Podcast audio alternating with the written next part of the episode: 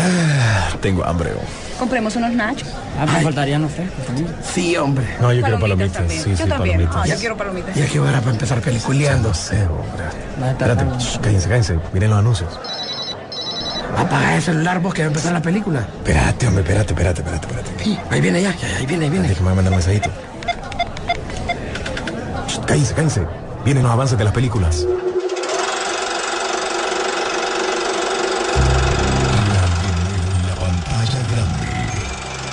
Rock and Pop Interactivo presenta.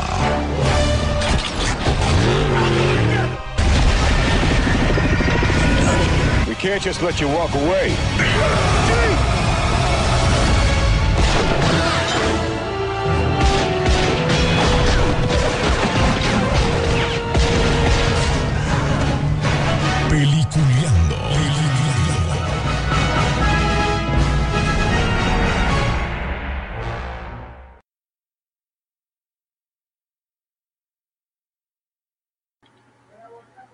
Buenos días, señores. Bienvenido. Esto es Peliculeando. Gracias a cada uno de ustedes que está pendiente, ya sea en las redes sociales, en la página, en Spotify en todas las plataformas que nos puedan encontrar para que nosotros podamos seguir todos los sábados a partir de las 10 y minutos, siempre haciendo programa para hablar un poquito de lo que pasa en la semana del séptimo arte. Y esta semana, obviamente, una de las noticias más fuertes es el comienzo del San Diego Comic Con, donde no ha sido lo que hemos esperado en otros momentos, pero noticias interesantes, más de algunas siempre vamos a tener. Pero antes de todo, también tenemos que darle la bienvenida a nuestro querido compañero eh, William Vega desde los Estados Unidos, donde también nos informa qué es lo que está pasando por allá y mantener siempre listo con las eh, formas como podemos disfrutar el cine ahora, ya sea en streaming, ya sea por eh, seguir alquilando o comprando películas. ¿Cómo está, William? ¿Qué tal? ¿Cómo están? Buenos días a todos, ¿verdad? Les saluda William Vega desde la ciudad de Miami. Siempre digo la ciudad del sol, pero aquí hemos estado lidiando con una lluvia tremenda todos estos días. Así que no tanto del sol, sino de pura lluvia. Y pues viviendo Comic Con desde casa porque ni modo, toca. así nos toca.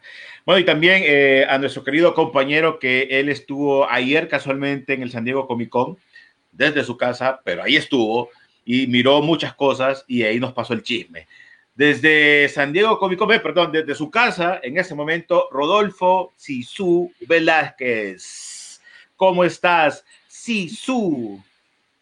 Muy buen día a todos y bienvenidos porque este fin de semana es fin de semana de Comic Con, así es. Y estamos acreditados aquí desde el lugar de transmisión porque no veo de dónde más nos podamos acreditar para poder entrar a todos los paneles que nos llamen la atención.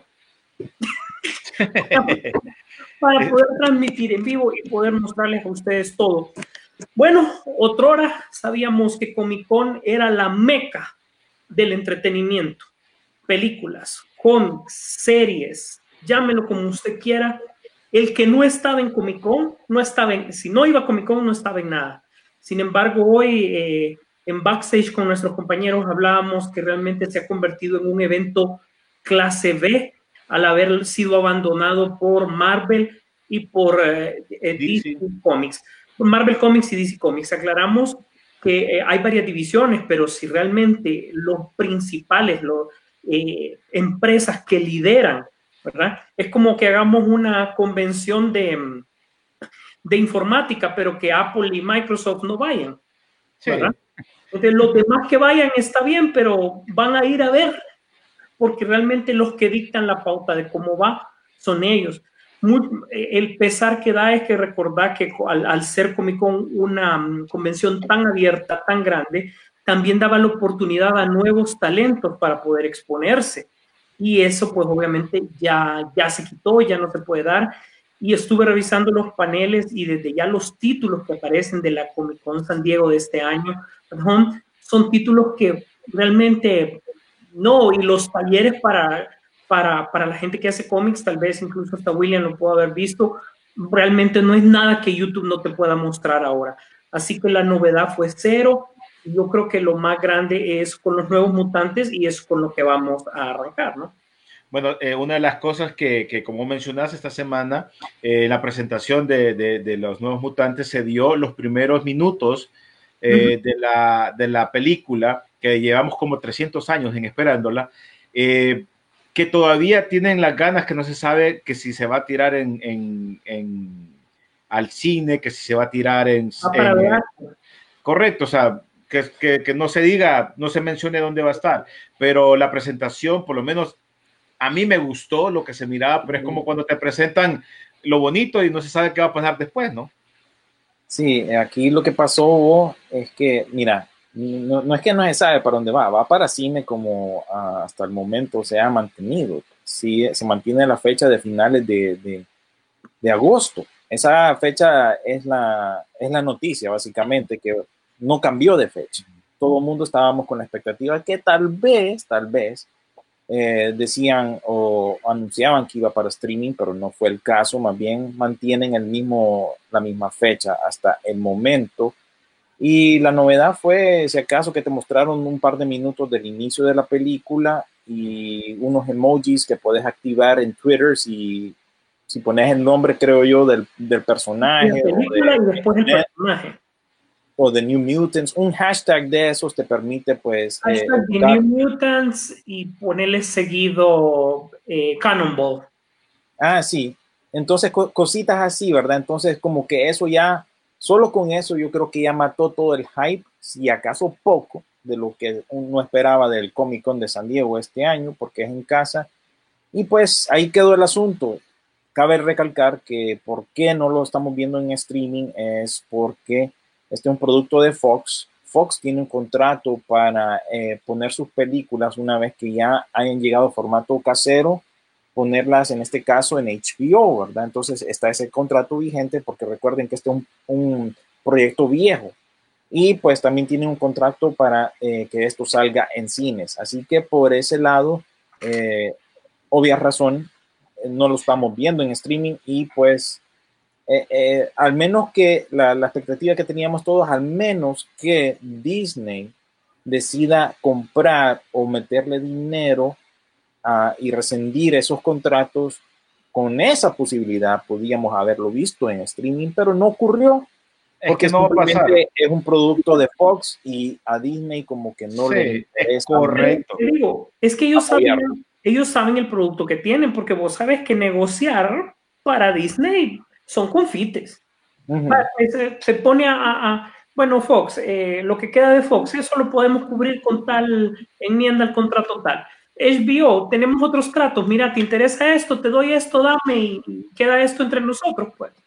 Pero no, ahí murió el asunto, esa era la expectativa. Ese es el- eso, el, pues- poquito que nos quedaba a todos como esperanza de que, bueno, ya salgamos de esto, pero no. Lo único que, que anunciaron ahí, es, y si acaso hicieron un poquito de mofa, ¿verdad?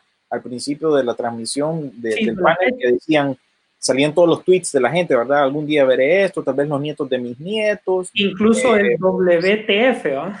Sí, incluso la fecha al final que se mantiene de creo que 26 de agosto, todavía dice cruzando los dedos, va. Así que ya, esa era toda la expectativa y en vez de aprovecharla, la mataron. Creo yo, creo Tenemos que, gran noticia entonces. creo yo que cuando estábamos hablando antes de entrar al programa, creo que la novedad y lo que ha funcionado, aunque, aunque nos parezca eh, difícil de creer, porque yo también siento eh, este, cosas pícaras ahí, es la parte de los juguetes que habíamos hablado. Que creo que se ha movido más, la gente se ha, se ha tirado más a estar buscando las, eh, las, los juguetes de convención y todo eso, que estar pendiente en las noticias, porque mucho, por lo menos Latinoamérica, está más pendiente en su youtuber o en sus programas de, de, de, de cine o, o, Peliculeando. O peliculeando, como cuando hacemos de pichingueros, de los temas que están pasando. Pero el realmente me busca la gente, básicamente. ya rápido, o sea, se limpian las manos y no te vas a quedar esperando eh, eh, decir, ah, ok, mira, a las 7 de la noche va a haber eh, un, un- evento donde van a estar fulanito y menganito. Entonces es como, ay, no, qué aburrido. Más bien, más bien yo creo que ese tema lo vamos a dejar, que vale la pena que en nuestra sección de pichingueros lo tomemos, porque si esperamos todavía revelaciones, por ejemplo, de Sha- eh, Sideshow Collectibles ti- está tirando continuo. Eh, no sé si Funko ya terminó de anunciar, William, lo que tenía para este fin de semana. Creo que todavía seguía, ¿no? Bueno, no he estado pendiente porque la, la- y hablando de Fonco, Fonco tuvo que pedir disculpas más bien porque nadie pudo comprar en línea a través de su sitio web los exclusivos de Comic Con de este año. Eh, parece que hubo un, un montón de- de problemas con respecto a lo que sí estaban ofreciendo ahí, porque una parte lo ofrecían por el sitio web y otra parte por diversas tiendas, Walmart, Target, etcétera.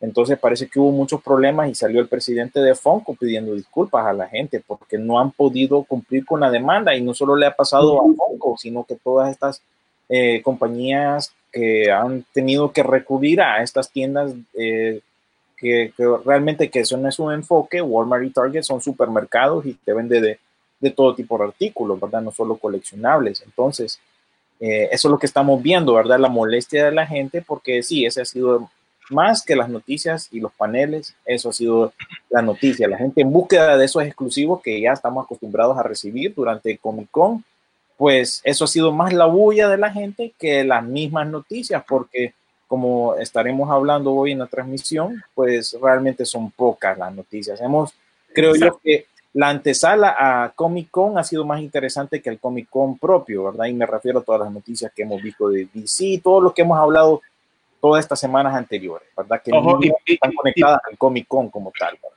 Y pendientes porque también recuerden que este, este Comic Con San Diego es uno más de los eventos, ya con los que se separaron. Eh, DC, que ya va en agosto, presenta su evento. Vamos a ver cómo lo presentan, porque ya para ellos este va a ser como, como una, un, un piloto para ver cómo, Mm. cómo se mueve, ¿no? Y y este la- fin de semana. La expectativa la han manejado mejor DC.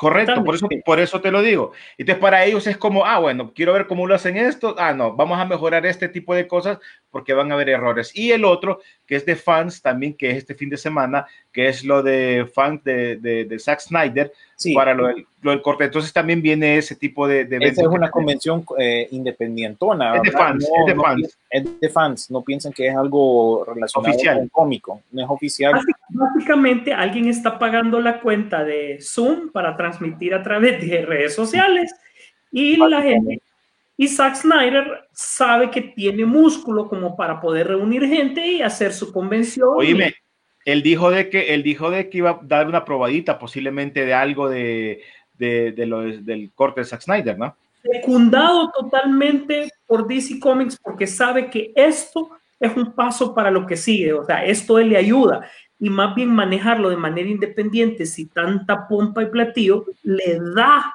a ellos más fuerza. Bueno, pues para arrancar con las noticias también, mira, vos sabías que en esta semana eh, estuvo hospitalizado Mel Gibson, obviamente por esto de lo del COVID. Mm. Eh, 64 años, el actor pues se mantuvo en, en- en esta semana in- interna, pero afortunadamente eh, su salud ya está mejorando y se encuentra completamente recuperado obviamente de la enfermedad. Esta de las cosas que también muchos de los, eh, de los eh, actores que también han estado medio, medio, medios mal, entonces ahí estaban por la gente que en algún momento preguntaba en redes sociales qué pasaba con la salud de él, pues ya está mejor. Eh, y hablando también de las películas, mira, Sisu, Un lugar del silencio 2. A mí me parece una muy buena, a mí me gustó la película, la primera película. Ah, ha habido cambio, ¿verdad? Ha habido cambios. Nuevamente, su fecha de estreno, la película llegará hasta el 23 de, abril del 2021 y no en septiembre, que era, el año, eh, que era de este año como estaba programada. Yo creo que muchas películas, ya estamos claros, lo mencionó también creo que, que Disney, donde ah, prácticamente todas sus películas, Ulises 31, ¿no? Más bien, más bien ahí lo, lo, extraño de la noticia de Disney es que básicamente no vamos a tener películas de Star Wars, va así su por tres años. La vamos, ya, ya lo... con las de Avatar hasta el 2020. 20, ¿Quieren que, lo, ¿quieren que lo cobramos ahorita eso ya? De, dale, dale, dale. De un solo, sí. Bueno, Quiet Place, eh, recordemos que también es de la producción de Michael Bay. Todo le está pegando a Michael Bay. Si se fijan, está súper retrasado en su agenda, solo para, para hacer un comentario ahí, ¿verdad?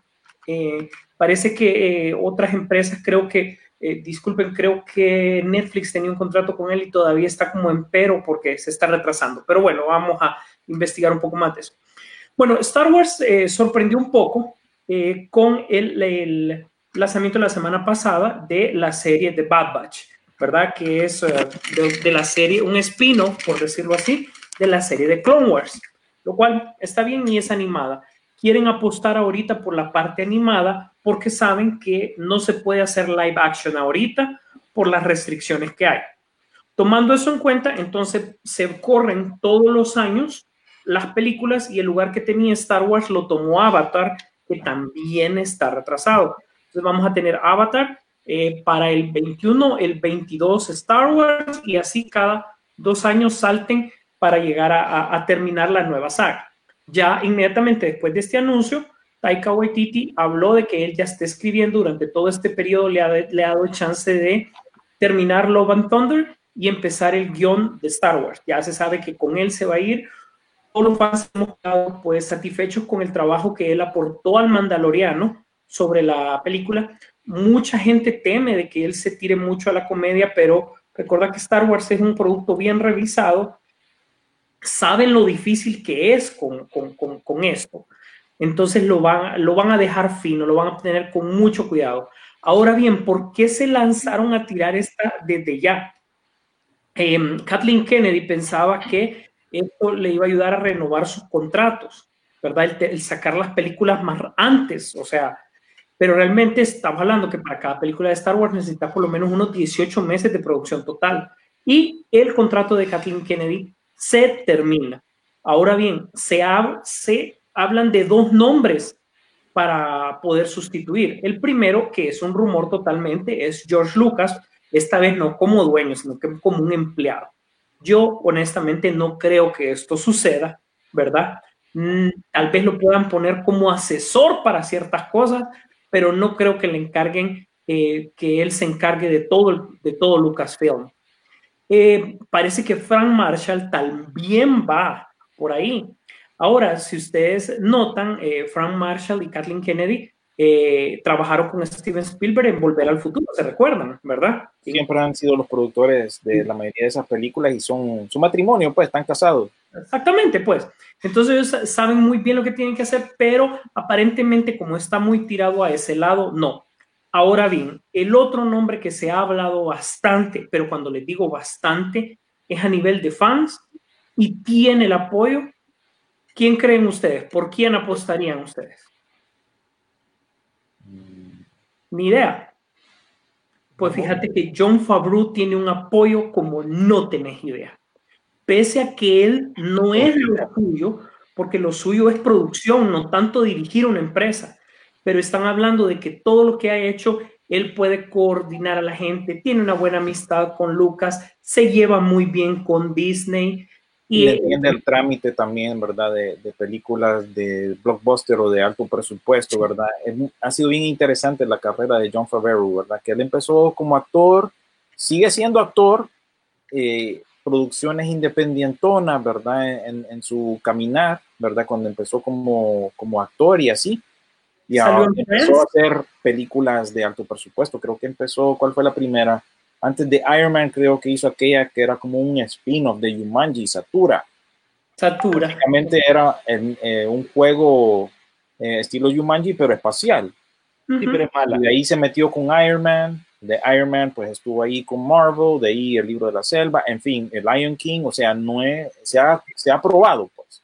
Es alguien sí. ya que ha ido ascendiendo ido ascendiendo, como vos lo decís, para, para llegar hasta donde está, ha hecho de todo. Eh, creo que estamos satisfechos con la versión que nos dio del Rey León, eh, el libro de la selva como tal. O sea, realmente sí se ha, eh, los trabajos él los, los ha sabido sacar, por decirlo así.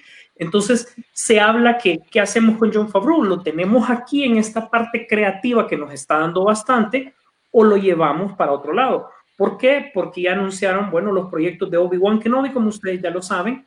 Eh, Disney está tomando, ok, ¿qué no funcionó? ¿Funcionó Rogue One? Sí, sí funcionó Rogue One. Ok, basémonos en cosas como el estilo. ¿Qué funcionó de solo? Solo apareció Darth Maul y el personaje de Kira, eh, eh, que es con Emily Clark. Bueno, entonces, ¿por qué no tomamos de hacer una serie?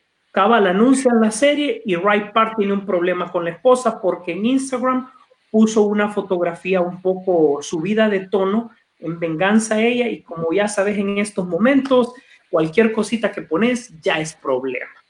Así que eh, vamos a ver cómo se desarrolla, pero el personaje no importa, Darmo lo puede, lo, puede interpretar de repente otro, otro actor. Y ya se habla que el mismo tipo que hizo de Snake Case ahorita en esta película, para la de Nueva York, puede tomar ese lugar. Entonces, para concluirte, Star Wars antes de sus películas tiene cinco proyectos que va a sacar específicamente para Disney Plus ¿verdad? Entre series de acción y series animadas. Sí, así que no, no es que no vamos a tener Star Wars, ¿verdad? No, este sí. Ahí, ahí pueden ver la imagen que compartió la periodista Grace Randolph, ¿verdad? Que incluso ella tuvo una entrevista exclusiva con Zack Snyder esta semana. Ella compartió el calendario revisado de Disney y de Fox. Y pues Nuevos Mutantes se mantiene para eh, finales del mes, como ya explicamos. David Copperfield, que no estoy seguro qué es, eh, si es una película o un documental, también para esa misma fecha del 28 de agosto. The Kingsman, que es otro proyecto de Fox, ¿verdad? Este ya es una precuela de las películas de Kingsman como tal, que hemos compartido los pósters y los trailers, en fin. Eso va para el, el 18 de septiembre. Death on the Nile, que es como la semisecuela de Asesinato en el Oriente Express, ¿verdad? Con. Kenneth Branagh y con Wonder Baby, que eso es lo más importante que podemos sacar de ahí. Eh, Death on the Nile viene para el 23 de octubre. Black Widow se mantiene para el 6 de noviembre. Deep Water, que creo yo que esta es la película donde sale Ben Affleck con Ana de Armas, donde se conocieron, eh, sale para el 13 de noviembre. So, la película animada de Pixar, Eh, 20 de Disculpa que te interrumpa. La Ajá. de Ben Affleck eh, y Ana de Armas está negociada para Netflix para Latinoamérica. Ojo, hay un tema ahí. Pero, pero es esa, ¿verdad? Deep Water. Es, es esa. Ujú. Ah, ok. The Empty Man va para el 4 de diciembre. Free Guy va para el 11 de diciembre. West Side Story, que está dirigida por Steven Spielberg, ¿verdad? Que es un musical y como protagonista tiene a Ansel Elgort, que es el chavo que salió en Baby Driver, pero como yo les conté, después de hacerle esas recomendaciones a película, él está en problemas ahorita de acoso sexual, así que como que vamos a ver qué pasa con esa película y con el lanzamiento. Es de Oscar. Ojo. Sí, pero con esto de co- controversia vamos a ver cómo se desarrolla esto y por supuesto todo lo que va a pasar con Avatar y Star Wars, la trilogía nueva esa y la segunda película de eh, Avatar que empieza el 2022, 2023 y así se van a ir, ir intercalando con. Star Wars cada diciembre hasta el 2028. Ahora Oíme, bien, mi pregunta oíme. es. Oíme, también, también otra de las películas que se menciona que se van a mover para los que de Marvel que dicen que no le damos muchas noticias porque DC los tiene hasta acá. Eh, la tercera parte del Hombre Araña del UCM cambia- cambió su fecha de estreno y la cinta va a pasar del 5 de noviembre al 17 de diciembre del, 2020, del 2021. Sí. Son todos los cambios que se van haciendo, obviamente. Sí, ya sabemos hay, varios, incluso aquí compartí yo con, con todos los que nos ven y escuchan en el muro también, eh, cómo está también ahorita movido todo. Eh, Unhinged del archienemigo de Sisu, eso no tiene ni fecha, pues. ahora se dieron por vencidos, no tiene, indefinido. Tenant, indefinido. Ant Antebellum, que creo que es una película de horror, eh, empieza el 21 de agosto, pero es la que se ha mantenido. Mulan, indefinida. Eh, Bill Ted, ya saben, ¿verdad? La noticia de esta semana. Otra noticia tal vez de Comic Con es que pasa para streaming y se estrena eh, el Lo más primero de septiembre. Streaming y cines selectos aquí en Estados Unidos. Lo más Sí. inteligente que hicieron.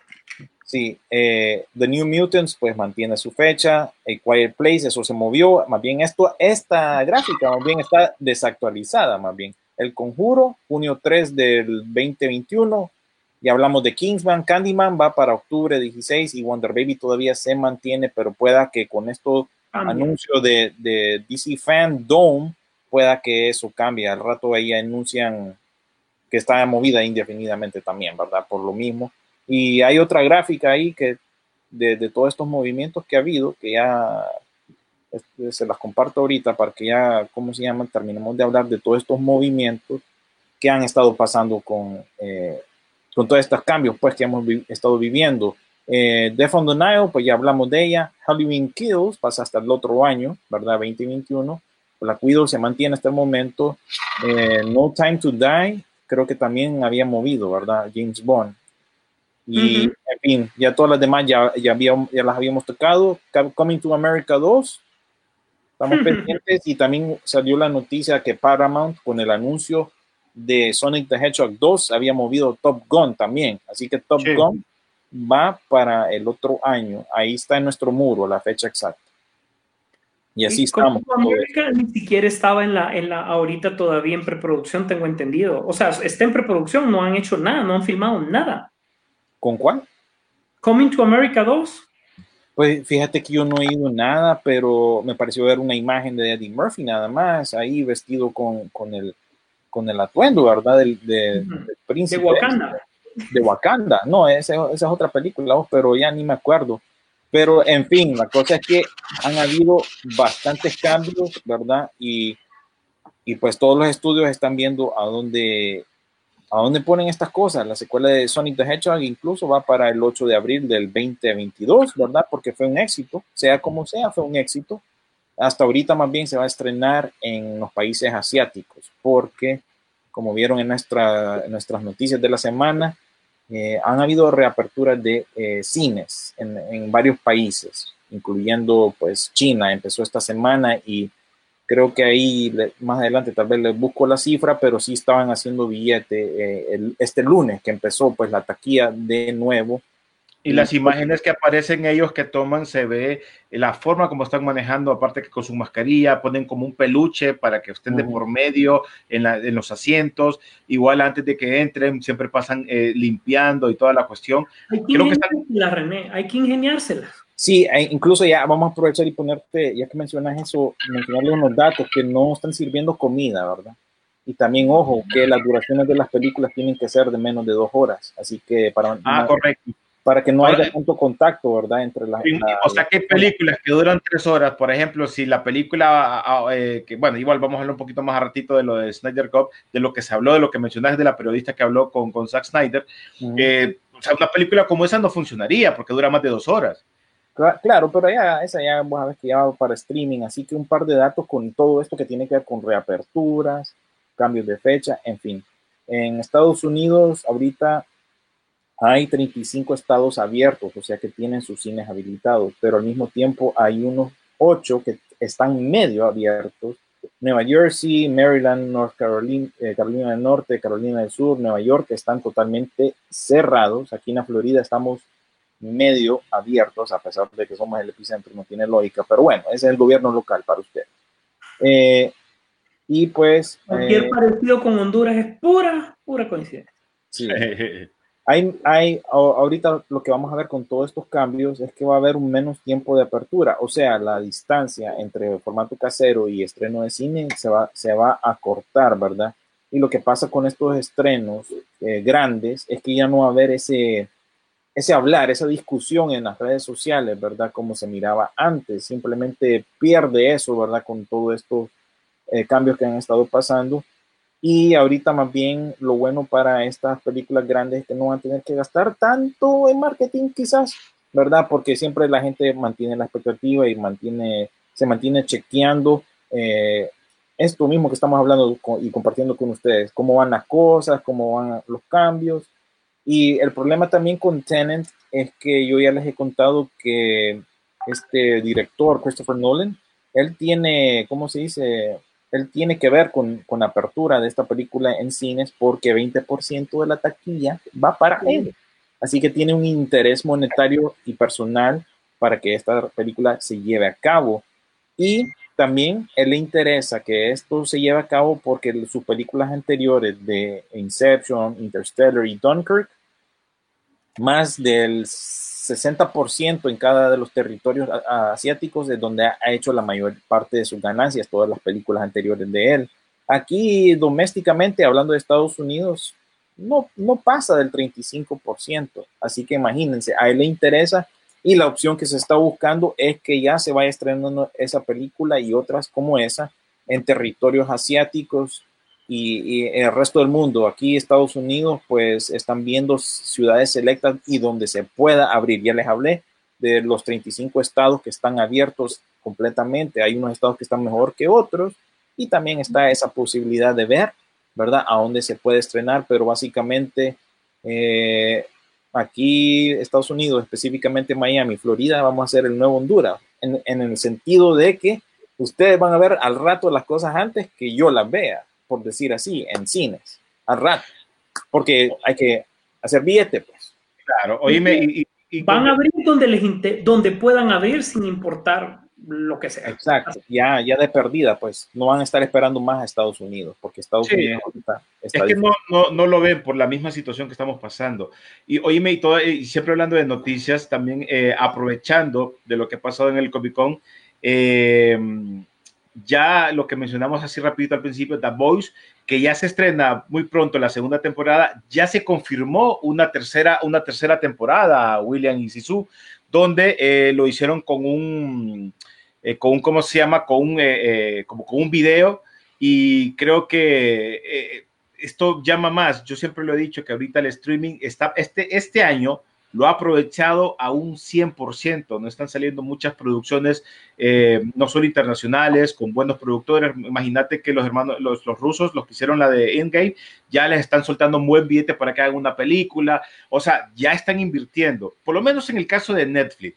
En el caso de Amazon, por ahí va de a poquito, pero ahí va. Y las otras que son las de, las de Disney Plus, que ya se Apple. están mencionando. Apple, que correcto, pero ellos van más tranquilos. No se van, no se van como que desesperando porque ellos tienen cómo presentar. Pero en el caso de Netflix, tiene que presentar cosas nuevas. Muchas cosas latinas están apareciendo. Estaba hablando de una película que estaba viendo hoy anoche, que, que son fuertes para hacer unas películas eh, mexicanas, ¿no? Entonces, están invirtiendo bastante en eso. Igual lo está haciendo eh, Amazon Prime, como churros, como churros también. están- fíjate que yo creo que están gastando más en cosas que sientan ellos que van a dar. Digamos, aquí por varias semanas estuvo, un- no sé qué es, una película que se llama 365 días, creo que se llama. Mala película. Pero Esa es la, dice- es la yo, versión yo no la he visto, pero yo lo que he oído es que básicamente softcore, ¿verdad? Y correcto. eso es lo que le ha llamado la atención a la gente y entonces el... Sí, Esa es, la, esa es la- esa es la versión pobre de 50 sombras de Grey. Entonces eso es lo que le llama la atención a la gente. Entonces Netflix mira que eso es lo que da, lo compra, lo pone y ya estuvo. Por eso siguen, siguen siendo los reyes del streaming, ¿verdad? Y si se fijan en algo, eh, disculpa ahí que te interrumpí, pero si se fijan en algo, se han fijado que casi todas las semanas tienen contenido nuevo. No se les ha, no se les ha acabado. Correcto. Eso es lo, por eso ellos dominan esto del streaming. Mira, mira, mira cómo están este ahorita las posiciones. De las películas, en primer lugar se mantiene el stand de, de Besos, número 2, que se presentó creo que en esta semana, que, de esa película. La 2 es Oscuro Deseo, que es la que te digo, que es la mexicana, que salió una de las cantantes de RBD, que no sé por qué. Maite Pe- Peroni. ¿Y por qué ese es el nombre? Bueno, no sé. Sí, es, el problema es que ella ha tenido muchas cosas, es serie. Eh, y ponerle que Pasión de Gavilanes, estoy hablando en, en- por lo menos aquí en Honduras, lo, lo que En está Latinoamérica. en Latinoamérica, eh, Amar y Vivir, Pablo Escobar, o sea, una de las series que yo lo voy a, voy a recomendar, pero esto va a ser al final, que es Maldita, eh, Ofrenda, entonces si vos tenés, hay muchas cosas latinas, y de todas estas latinas, de las 10, solo hay como tres cosas que son extranjeras. Que mira, son- ellos no se han complicado y lo que han hecho es buscando derechos por todo el mundo, no Latinoamérica, y empezar a combinar según su, su algoritmo que, ojo, y, y dar su, su contenido original, también seguirlo, porque esa Sí, del- sí, de la claro. esa, The Kissing Booth parte 2, es una secuela de una película que ellos mismos hicieron. te Sí. voy a decir yo, realmente desde el punto de vista de sistemas es admirable el algoritmo que inventó la gente de Netflix para determinar cuáles son las tendencias individuales Individual. regionales eh, de país, de región, de continente y mundiales. Eso es algo que nosotros en el sistema le llamamos tropicalización. Eso se hace para sistemas de banca, de finanzas o algo así, pero llevado al entretenimiento en este boom. ¿va? Fíjate que sí, eso, es- eso es bien eh, increíble cómo manejan ese asunto, ¿verdad? Porque aquí en la casa, pues cada quien tiene su cuenta diferente, ¿verdad? La de mi mamá no luce igual a la mía, ¿verdad? Porque va dirigida a lo que yo voy viendo, a lo que a mí me gusta, y ella pues le salen las cosas que a ella le gustan, las novelas coreanas, en fin, cosas así más apegadas a, a su propio gusto. Y, y cómo se llama aquí también, te voy a decir que luce diferente por pero fíjate que sí sale la serie esta de Maite Peroni. Aquí el top 10 de Estados Unidos es The Kissing Booth parte 2, eh, un, un documental nuevo de la mafia que se llama Fear City, la Ajá. 3 es Maldita, la 4, The Last Dance, por fin ya nosotros aquí en Estados Unidos ya tenemos acceso al documental de Michael Jordan. Uy, pero esto es viejo. Es viejo, pero para, para nosotros es nuevo porque hasta ahorita está en Netflix. Recordad, que- sí. Recordad que antes los derechos los tenía ESPN aquí en Estados Unidos. Hitman 4 está en, en posición número 5. Esta de eh, que dijiste vos de Maite Peroni en la 6. eh, Dark Desire se llama aquí en inglés. Una película aquí animada número 7. Animal Crackers. 8. El documental de Zac eh, Efron, Down to Earth. La número 9, la primera parte de The Kissing Booth. Y la número 10 es una película, una una serie de India. Aquí hay bastante contenido de la India, fíjate. Eh, porque aquí, bueno, la población es grande, aquí también se ve, se consume en Estados Unidos y se llama Indian Matchmaking, así que ese es el top 10 aquí en Estados Unidos. Atrasados. Oficialmente, después de escucharlo, ustedes están atrasados. Es primera vez que. Sí, pero imagínate, hay, hay gente que no la vio en cable, la serie de, Net, de, de Michael Jordan, por ejemplo. Yo les expliqué cómo era la situación aquí. pues. Sí, aquí, claro. aquí no es como allá, que todo está metido en Netflix. Aquí tenés que ver, si quieres ver algo, tenés que saber a Jalarlo, dónde jalarlo está. por partes, jalarlo por partes. Oíme, a otra, está. otra de las noticias donde Tomás Crucito, ¿te acuerdas la película que hablamos en algún momento que la va a hacer en el espacio? va? Literalmente en el espacio. Ajá. Y obviamente Universal está en negociaciones para producir esa película. Anda detrás, pero. Anda, pero óyeme, anda como, anda como esos perros y su que están detrás de acá, perrita, a ver si. Detrás, detrás del hueso. Correcto. rogando, rogando, porque, ojo, aquí hay un tema bastante interesante. ¿Quién convenció a la NASA? Es Tom Cruise y su productora en persona, o sea, no es un estudio. Entonces, eh, eh, obviamente. No tiene jale ese mamba. Sí, ese, ese es toro, ¿va? Este, este brother es toro, ¿va? Total. Ahí, ahí está. Pues Tom Cruise está cada vez más cerca de cumplir su sueño, obviamente, de filmar una película en el espacio. Oíme, este brother, ¿cuál Interestelar va? ¿Y cuál de esas películas? Aquí este brother va a estar junto a Doug eh, Liman, director de Él lo buscó. Tomorrow, correcto. Él lo buscó. Él trabajaron juntos en esas. Sí. Ahora yo no sé cómo va a ser el viejito para irse al espacio. se le va a pegar un, un- paro. Y obviamente, bueno, según el, el reporte, este Tom Cruise está en este momento en negociaciones con la productora para que se, obviamente, financiere el proyecto eh, con este director también y el mismo con la, con, la, para, con la estrella, obviamente con Tom Cruise, para poder producir esta cinta, que se estima con un presupuesto estimado de mínimo de 200 millones de dólares. Mínimo, Pues, ¿Y cómo? Mínimo. Para, ¿ah? para O sea, un proyecto de esa naturaleza es lógico, pues. Sí, la gasolina aumenta cada rato. vos. Pero vamos, a, vamos a ver qué pasa, porque si estas negociaciones llegan, creo que este brother estaría otra vez dando un paso más allá eh, en, en- en el mundo del cine, ¿no? Pero fíjate que divertido porque la gasolina eh, ya sabemos que viene de SpaceX, porque ellos fueron los que ofrecieron apoyarle con el proyecto, que es la empresa privada de Tesla para lo que es la exploración espacial y parte de turismo. Entonces, el hombre está cubierto por muchos aspectos. Está claro de que lo que yo siempre he dicho es el mejor actor comercial de todos los tiempos. Como él no hay, y él obviamente es él y su carisma y lo que ha hecho lo que abre puertas por todos lados. Sí, la verdad que no ha habido otro men como, como eso. Fíjate que vamos a, creo que vamos a pasar a leer un par de comentarios, sin antes recordarles, porque se nos olvidó, eh, decirles cuáles fueron los trailers que presentamos el, hoy, porque la verdad que ya tras cámara estábamos hablando que ya yo ya estoy rascando el fondo del barril, ¿verdad? En cuanto a trailers, cosas nuevas Oíme, está del tren. Eh, del tren, eh, Estación Zombie 2. yo miré la 1, ese fíjate que es, es buena, me gustó el feeling y, y esta se ve ya Aquí Pura- está, entonces, yo les- las escribí. eh, entonces, tuvimos American Pickle, que es un exclusivo de HBO Max aquí en Estados Unidos, con Seth Bueno. Rogen, que básicamente él era un inmigrante de Europa, el abuelo, el tatarabuelo, algo así, y se queda, eh, no sé, sobrevive 100 años porque cayó en, un- en una cosa de, de pepinillos, ¿verdad? Entonces conoce a su tataranieto o su nieto en el presente, y bueno, esa es la historia, una comedia de Seth Rogen Estación Zombie, Tren a Busan 2, ¿verdad? Se explica sola en la segunda parte. Eh, Rogue con Me- Megan Fox, ¿verdad? Que está así, parece que va directo a video. Y también en nuestro muro pueden ver los trailers de Superman Man of Tomorrow, que ya también está pronto a eh, estrenarse. Eh, el documental de Netflix del jugador este, Nicolás Anelka, ¿verdad? Que jugó en varios equipos, Chelsea, Real Madrid, en fin, aquellos que les gusta el fútbol, ahí está el documental en Netflix de Anelka. Y pues Bill and Ted 3, pues tuvo un nuevo trailer y pues el anuncio que ya cubrimos aquí de que va para cines selectos y para eh, ver por, o pagar por ver el primero de septiembre. Esos fueron los trailers eh, que compartimos esta semana. Y volviendo a noticias de Comic Con, antes que se me, que se me escape, porque a nosotros nos ha pasado, eh, se dieron cuenta de, de, la metida de pata que pasó con el panel de Star Trek.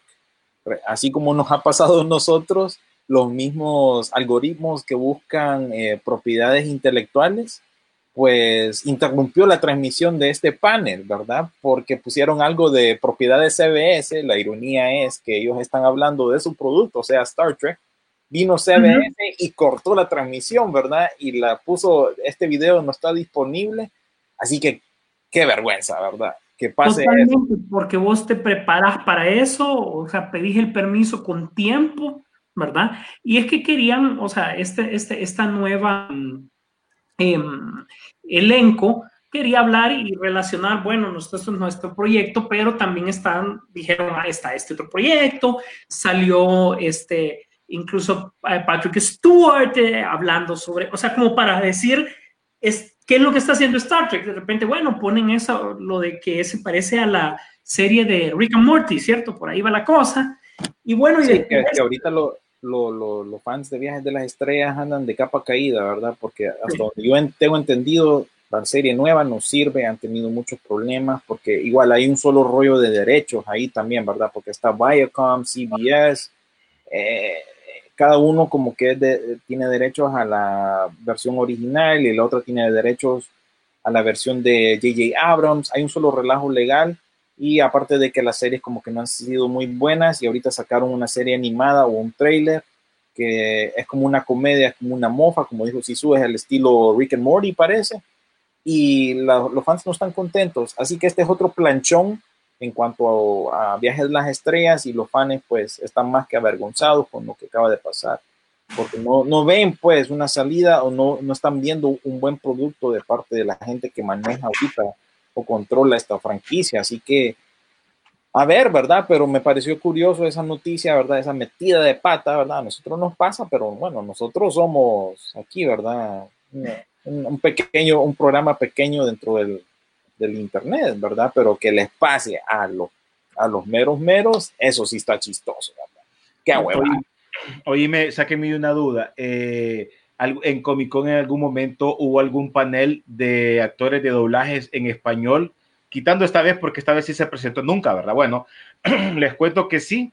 Eh, Comic Con pues eh, hizo un panel de actores de voz eh, latinoamericanos donde se presentó Mario Castañeda, uno de ellos, tuvo un papel junto a otras celebridades de doblaje para hablar, obviamente, de la importancia de la actuación de voz para los contenidos en Latinoamérica. Obviamente, recordar que él también es productor para películas, no necesariamente solo por lo de Dragon Ball.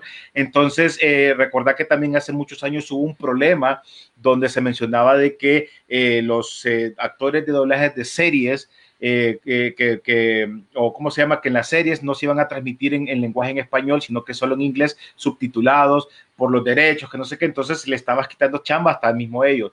Ahora, lo que yo no entiendo es que en este momento, será porque, qué feo, qué feo lo que voy a decir, será porque como no hay mucho en, en con que presentar, invitaron por primera vez a estos eh, actores de doblaje que en algún momento, para ellos llegar ahí era como imposible.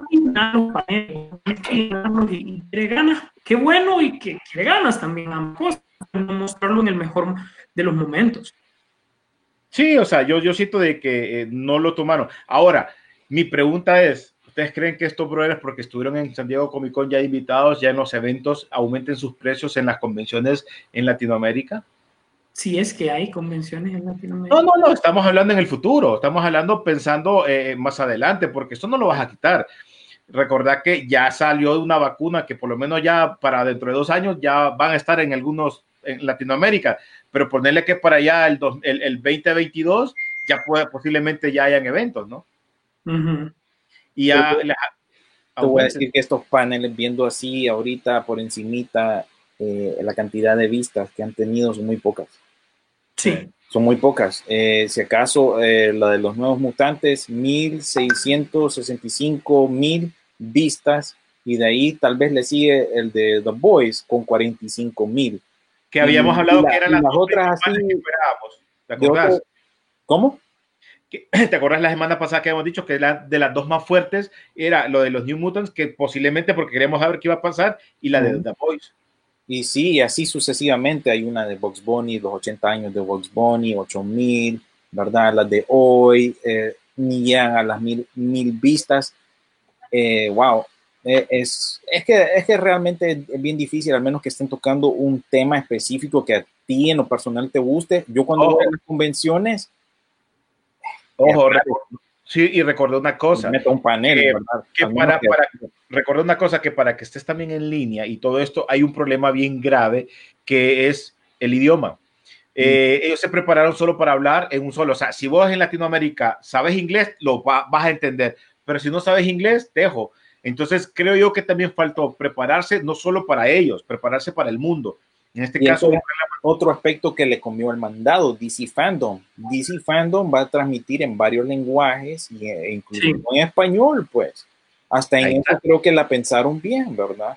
Porque no, o sea, como va a excluir a la mayoría, ya que estás eh, forzado a transmitir eh, y hacerlo ver a la gente que está en casa, porque no Sí, ir un poquito más allá, ¿verdad? Correcto, o sea, ahí estamos totalmente de acuerdo. Pero son cosas que están pasando, pero lastimosamente, este que visitamos ayer, este, el San Diego Comic Con en línea, eh, es lo que es lo que va a quedar, pues quedarnos con las ganas de esperar otro evento importante. Yo creo que estos eventos, aparte de los paneles, aparte de la presentación de esto y de lo otro, creo que el ambiente es el más importante. Imagínate que en estos eventos esta gente en la calle te hacía el ambiente que Sí. no podía entrar al San Diego Comic Con, la gente con sus disfraces, la gente comprando, la gente con que iba, iba listándose porque te acordás que se lle- llevaban sus bolsitas. Para ellos, ¿cómo cada una de estas cosas es tan importante? Lastimosamente, obviamente, por lo que tenemos, por lo, de la, por lo del COVID, no se puede hacer eventos así, pero planearlo mejor porque era un evento que se le habían ido muchos eh, este, este, eh, marcas, tenían que ser algo, algo mejor, creo yo. Como lo mencionó William, eh, DC Fandom se ha estado preparando mejor y los errores de ahorita los van a ir apuntando para también solucionar los posibles que ellos puedan tener ahí en ese momento. Sí, se mira más interesante, definitivamente, aunque no están de manera eh, principal presente Marvel y DC sigue ahí en el, en el canal de YouTube de Comic Con. Sí tuvieron un par de paneles, pero no, no, no- no- no es lo mismo, ¿verdad? Parece No, que no, no- no era. más, más enfocado en la industria del cómic como tal, ¿verdad? Porque, bueno, de ahí vienen los Comic Cons, ¿verdad? Hasta años recientes, que sé yo, hace 20 años es que ya están más tirados al mundo del entretenimiento y el, el- la cultura popular en general, ¿verdad? Películas, cosas así, están ujú. involucradas, pero como que les ha tocado a la fuerza volver a sus raíces porque, bueno, no sabemos, ¿verdad?, cuándo vamos a ver las grandes producciones de Hollywood de nuevo. Entonces, pienso yo que también por ese lado los estudios han, han ido guardando y pues, pues dependiendo de... Es el, año de la reinvención. Los estudios se tienen que reinventar, las mismas convenciones se tienen que reinventar. Eh, yo creo que ahorita el, el- el que está en una zona un poco más segura es eh, dentro de la industria del entretenimiento, obviamente es la industria del videojuego, ¿verdad? Y aún así, ya la gente ya lo tenía acostumbrado a, hay retraso por esto, hay retraso por el otro. Así que igual son los que han estado un poco mejor, pero los demás se tienen que reinventar.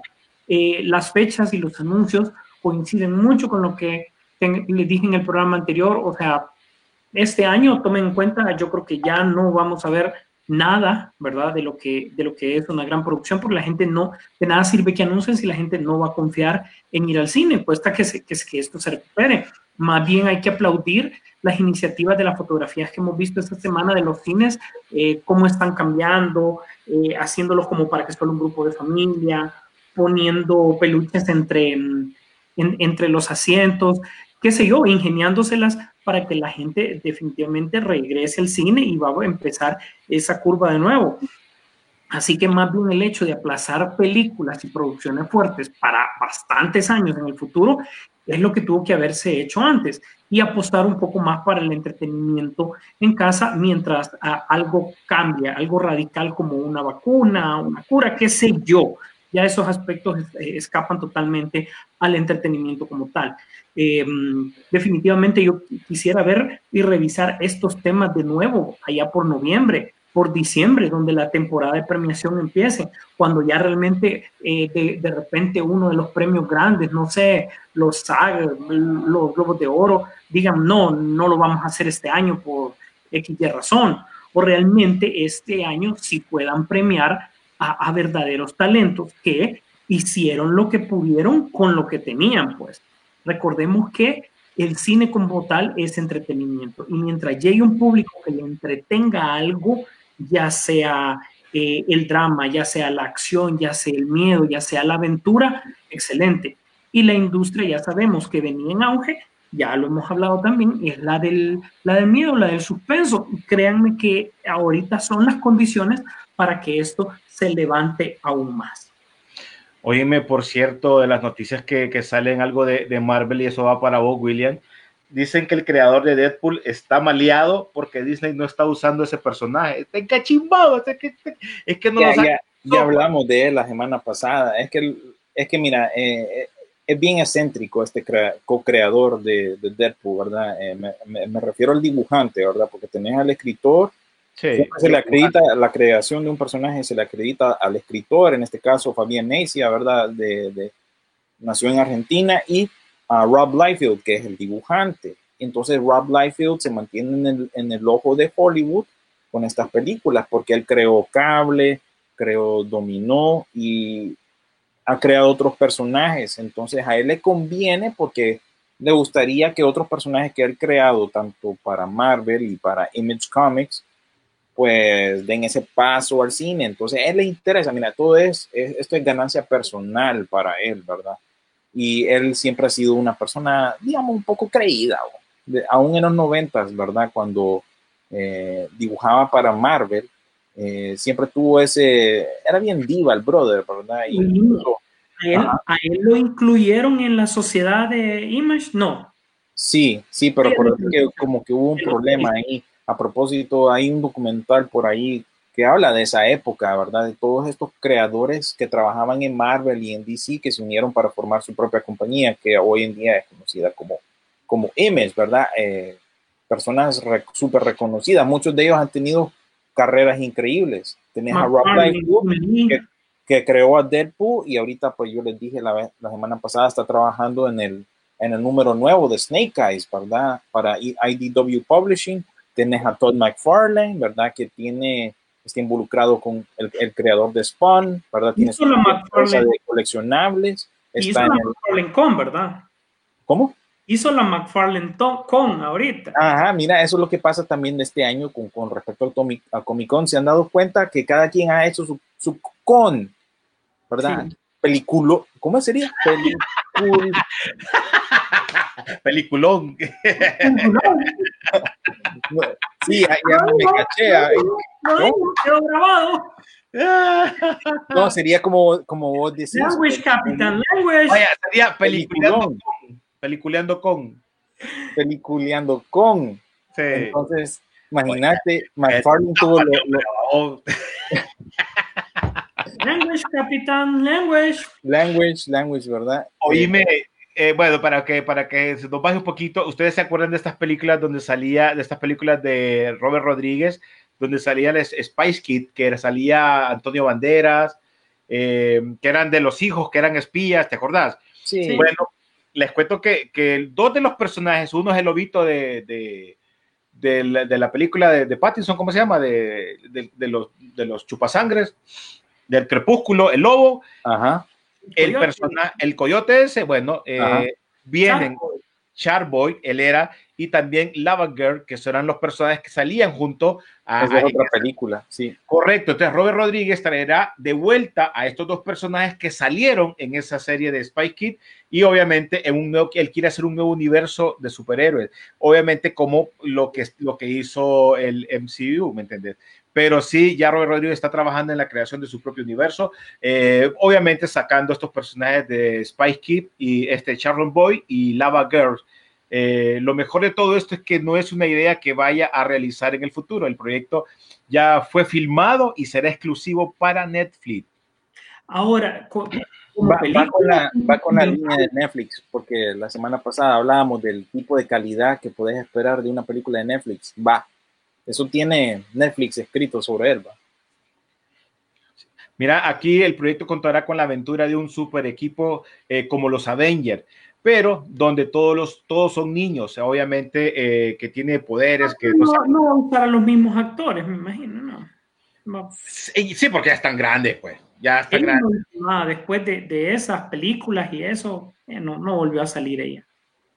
Sí, ahí vamos a ver. Fíjate que aquí tenía chavo, 11 también. años en cada toma. O sea, que yo creo que esta papada ya, fue, ya había sido filmada para cuando se hizo Spy Kids, fíjate, yo solo la está, la está acomodando. Ujú, Sí. Oh my God, ¿cómo es que dice? Machete. Porque ahí, Hmm. ahí, ahí está. Pues, Dani son parte de Trejo sale ahí. Dani Trejo sale. ahí salía, era, era el tío, creo. Dice. Era, era el tío, creo, ah, de los, de los hipotes. Sí, el tío de los hipotes en, en, en, en Spy Kids. Bueno, pues ahí está, son parte de las noticias. Les había mencionado también de la película de Sonic 2, va, que ya tiene fecha de estreno. Sí. Sí, Ya ya, tenemos. tiene fecha de estreno eh, eh, Sonic 2. Fíjate que se me olvidó leer los comentarios cuando estábamos hablando de los trailers, así que se los voy a leer ahora sí. Dale, pues. Eduardo Cafati dijo, excelente los trailers, ¿verdad? Eh, Alejandro Vanegas dijo, si no fuera por las las de Resident Evil, que son exageradas, diría que Train to Busan 2 no me llama la atención, pero la primera fue buena, así que la veré. Y Ortega Ortega dijo, saludos amigos, como cada sábado reportando audiencia y creo que ha habido más comentarios, pero como que el programa este que nosotros usamos, como que no me lo está tirando en vivo. Y sí, los estoy leyendo aquí en Facebook, dijo Eduardo Cafati, Noah Centennial, ¿en qué película salió este actor que interpretará a Atom Smasher en Black Adam? Y Alejandro Vanegas pues, nos dio el nombre del cipote este que hizo de Shark Boy, Taylor Lautner. Em, nosotros habíamos hablado de Atom Smasher la semana pasada, ¿correcto? Es que el tema con este chavo, con Noah, es que él ha hecho películas, pero todas son películas de internet, ninguna de cine. O sea, yo creo que, que hay una que le llamaron aquí La cita perfecta. Es una comedia romántica, entretenida y todo, pero tipo Netflix, tipo Hulu, todos estos de streaming. O sea, el, el, cuando dijeron He-Man era un proyecto como él, primera película y le dan He-Man, o sea, primera película de cine, pues. Y ahora, pues, ya sabemos que es uno de los discípulos de La Roca, ¿verdad? Para, pues, obviamente... ir Tiene, para- tiene para- que hacerlo a la fuerza, ¿verdad? Ser discípulo de él ahora, ¿verdad? Ahora le, toca ponerse mamey para eh, interpretar a Atom Smasher, pero eh, como que te digo, son de estos actores que empieza a salir en estas series así como de Disney Channel, Nickelodeon, poquito a poco se fue metiendo en películas de streaming, como bien mencionó Sisu, le habían dado el papel de He-Man, pero esa película pues queda fuera del, calendario de Sony, y ya que se estaba poniendo mamey para He-Man, pues ok, vente para eh, eh, Black Adam y es el papel de Adam Smasher, ya que te estás preparando, y también sale en una película que yo tengo vergüenza de tenerla, ¿verdad? Está ahí de relleno. Charlie's Angels, ¿verdad? Él sale en esa película. Ah, sí, él sale ahí, es. Él, él es el chavito de, no me acuerdo ya ni siquiera, pero ahí, ahí sale, pues, o sea, en pocas palabras, no ha hecho nada que quizás vos hayas visto, ¿verdad? Porque lo que ha hecho ha sido así todo romanticón y cosas así. Así que, eh, a ver, voy a estar pendiente de, su- de sus comentarios porque parece que aquí no los puedo ver ya en, en- en nuestro programa aquí que usamos para transmitir. Mira, fíjate, este John Boy- eh, Boyega es el, el- el que salía en Star Wars, ¿va? Sí. Vean que todavía siguen vendiendo la figura, siempre están en oferta.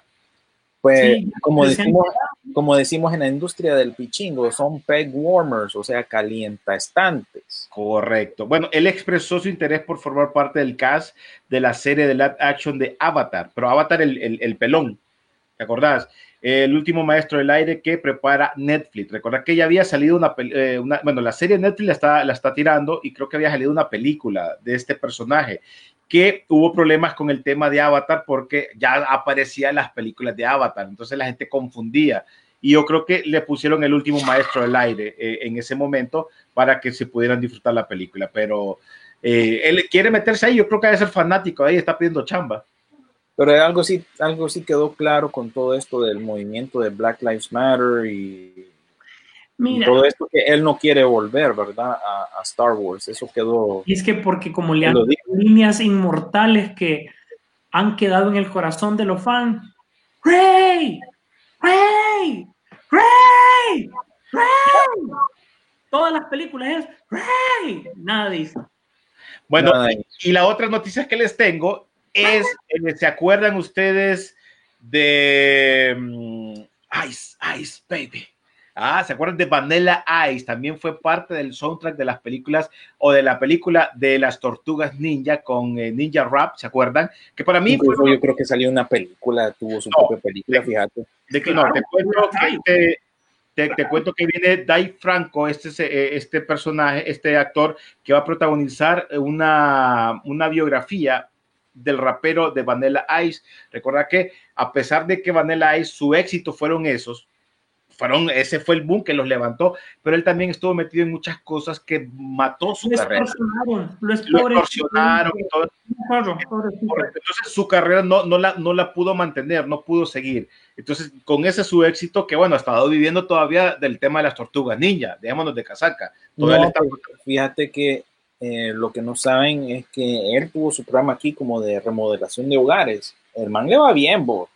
¿No, te acordás que eh, es Sí, coleccionista recordá precisamente de las tortugas ninja? Pero recordad que en los 90, después de su éxito Ah, y claro. todo eso, lo, que menciona Rodolfo, Ujú. fue extorsionado, o sea, le, le- le costó levantarse, pues es lo que queremos decir. Pero sí, ahora el man pero no volvió a la parte de música. Oíme, no. dio la música y cameos en películas, ¿verdad? Él. Él siempre ha dicho que es de Miami, de su zona, pues, ¿verdad?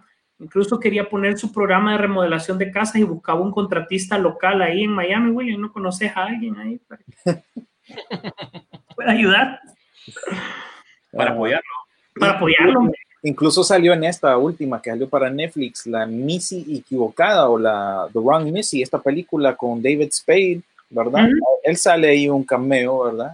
Entonces, el man se mantiene ahí, ¿verdad? Siempre se ha mantenido en el círculo del entretenimiento, lo que pasa es que le costó levantarse, pues. Entonces, estás diciendo que Dave Franco, Él va a protagonizar Ah, a- a- a- en la biopic del rapero Vanilla Ice. Vamos a ver qué que, tal. que es el, el hermano de, de- del otro Franco, este, ¿cómo se llama el otro? Ya me olvidé.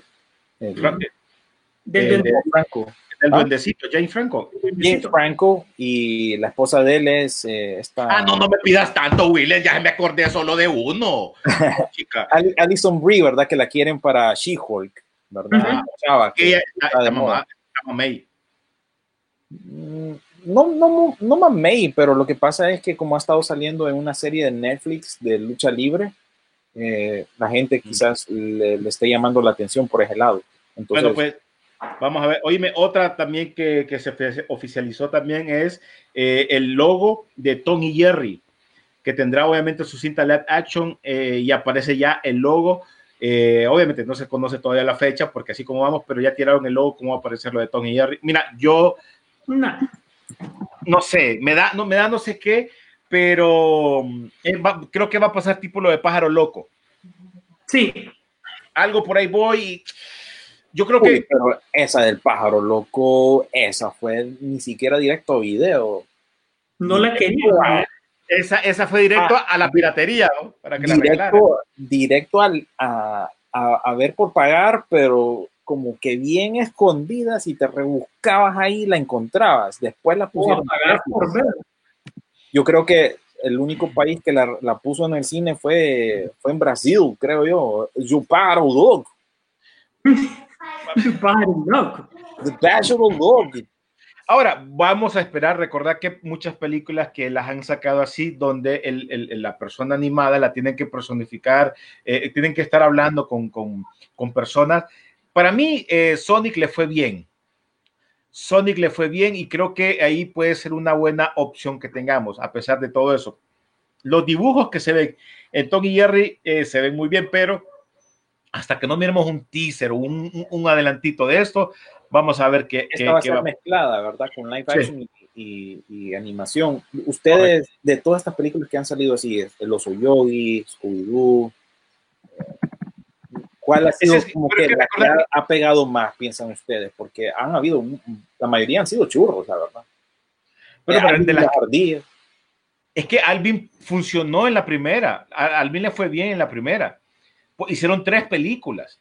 Ujú. Tres películas, pero la primera le fue bien, como que eso empezaba a aparecer. Recordad que antes de eso ya habían aparecido otras películas. Garfield lo sacaron, que para mí Garfield, ey, no, no, no, guácala, uh. Uy, Entonces, Le, le tuvieron que dar una buena tonelada de dinero a Bill Murray, porque Bill Murray hace la voz de, de Garfield. correcto, correcto. Y no estaba tan, tan a gusto, ¿no? Pero este era por el billete. Pero sí siento yo que películas que han funcionado así, lo más reciente para mí sí funcionó lo de lo de lo de este personaje de, de, de Sonic. Para mí sí funcionó. Sí, fíjate que sí. Es, es agradable, pero yo te diré que el, el- el llamativo de esa película creo que es- en parte se debe a Jim Carrey, porque le metió feeling al, al papel del villano, pues un villano. Pero ¿no? sabes que también, también le ayudó el morbo del cambio, porque los fans estaban diciendo que no les gustaba, que no sé qué, y yo creo que soy yo. ¿Te imaginas con Garfield si en ese momento los, los fanáticos de Garfield hubieran lanzado, hubieran tirado así como que no les gusta ese, ese gato como aparece, tal vez lo hubieran hecho mejor. Hablando de Garfield, que es un icono de los 80 y todo macanudo, versus Sonic, que, está, que pertenece a una cultura de videojuego arraigada multinacional, o sea, Correcto. ¿Verdad? Y bajo otro momento también, ¿no? Sí, pero vamos, vamos a, a cómo lo podías ver en pantalla, cómo, cómo lo ibas a sentir en pantalla. A ver, recuerda que eh, hemos criticado algunas veces películas live action, por ejemplo, la de El Oso Yogi, a mí no me pareció que era, salía la voz de Justin Timberlake, creo, Ujú. Eh, ¿de, de cuál? de, de Yogi. Ah, de Yogi, no me acuerdo quién Sí, es. creo que la, la, la voz de, del, del- oso El- pequeño, el- del bosque, el- el oso del-. El lobo, que el que tiene su amigo el guardabosques. Esa película la sentí como que eh, eh, ahí, ahí, no y como otras, no sé. A mí, Sí, por ejemplo, lo, lo bajo, solo- lo bajo fue la del pájaro loco, definitivamente. Ah, Justin Timberlake, ve, el alero de, de Sisu. sí, Y Dan Aykroyd era el papel de, de, de Yogi en inglés. ajá, pero te decía, entonces por ahí va, pero bueno, vamos a, vamos, estamos hablando ahorita, ¿cómo? ¿Cómo?